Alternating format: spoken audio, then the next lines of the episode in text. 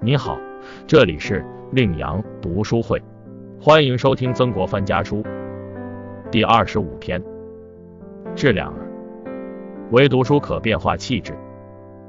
译文：自语季泽，季红儿。今天专门派人送信回家，刚要出发，正好又接到王徽嗣带来的四月初时寄来的信，你和程叔的各一封。从信中得知一切。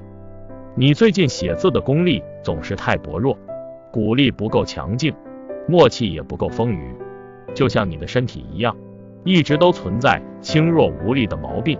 你应该用有指临摹掩体的郭家庙、流体的狼牙杯、玄秘塔，以此来锻炼比例，弥补自己的不足。你要每天留心，专心在厚重两字上下功夫，否则字的本质过于薄弱，体质就会因此。而显得虚弱了。人的气质本是天生的，早就有了定数，是难以轻易改变的。只有读书才能改变自己的气质。在古代，擅长相面的人都说读书可以改变骨相。要想求得变骨相的方法，必须先立下坚定不移的志向。以我的生平举例，三十岁前爱好吸烟，每天抽水烟，没有一刻间断。后来从道光人寅年十一月二十一日开始立志戒烟，到今天都没再抽烟。四十六岁以前做事没有恒心，近来五年深深以此为戒，现在大小事情都能持之以恒。就从这两点来看，可见没有什么事情是不能改变的。你必须在厚重二字上立志苦下功夫。古人说服金丹可以换骨。我认为人的励志就是那颗金丹。满书的四封信，偶然忘记了送去，所以特别由驿站补送回去。词主：笛声是。同治元年四月二十四日。解读：曾国藩认为，读书可以改变一个人的气质。他说，人的气质是先天生成的，本身是难以改变的，只有读书可以改变一个人的气质。古人也曾说过一句极为精辟的话：“书味深者，面自翠润。”意思是说，读书体味的深的人，面容自然纯粹滋润。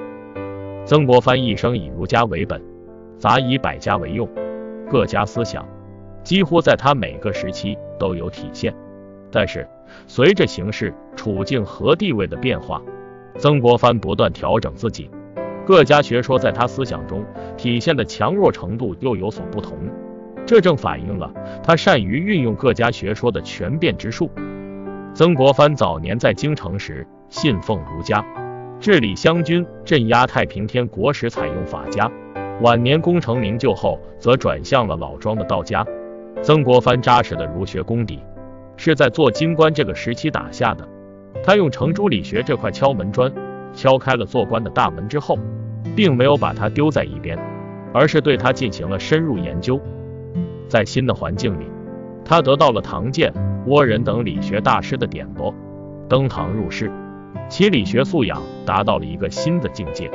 这种身心修养在儒家是一种内圣的功夫，通过这种克己的内圣功夫，最终达到治国平天下之目的。他还发挥了儒家的外王之道，主张经世致用。曾国藩对儒学，尤其是对程朱理学的深入研究，是他这个时期的重要思想特点。